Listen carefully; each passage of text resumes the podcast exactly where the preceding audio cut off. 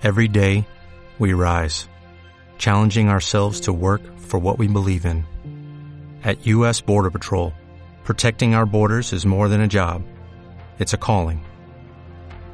Agents answer the call, working together to keep our country and communities safe.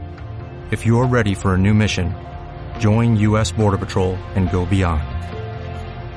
Learn more at cbp.gov/careers. Utilidad del luto de Andrea Crespo. Qué útil será el luto cuando se vuelva perenne. La vida bohem.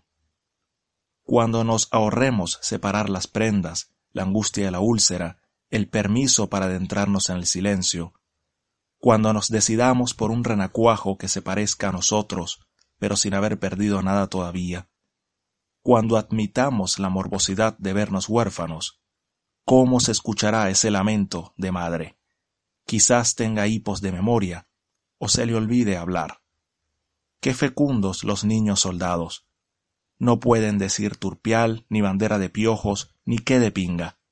Estas violencias en las que no sabemos reconocernos mientras crece el cementerio del Este. Yo escucho el rumor de los hombres cuando le tuercen el cuello al cisne, cuando ya es muy tarde y dicen, dame una muerte que pueda izar en el aire.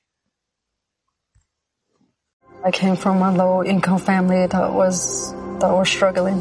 You see how hard life can get.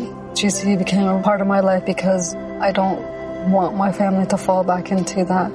I never thought education would take me this far. I'm still young. I still have a lot to do in my life and just want to get things done the way I want with a good education under me.